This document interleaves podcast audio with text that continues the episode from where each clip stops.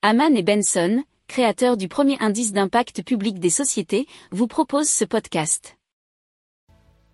Haman and Benson, a vision for your future.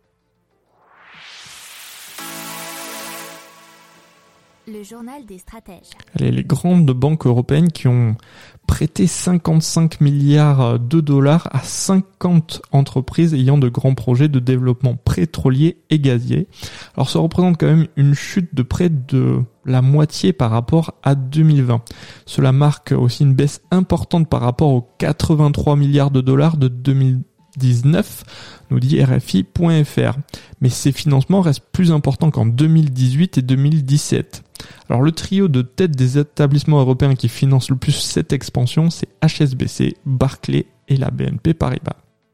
Si vous aimez cette revue de presse, vous pouvez euh, vous abonner gratuitement à notre newsletter qui s'appelle La lettre des stratèges, LLDS, qui relate, et cela gratuitement, hein, du lundi au vendredi, l'actualité économique, technologique énergétique, mais aussi de l'hydrogène et puis de tout ce qu'on trouvera super intéressant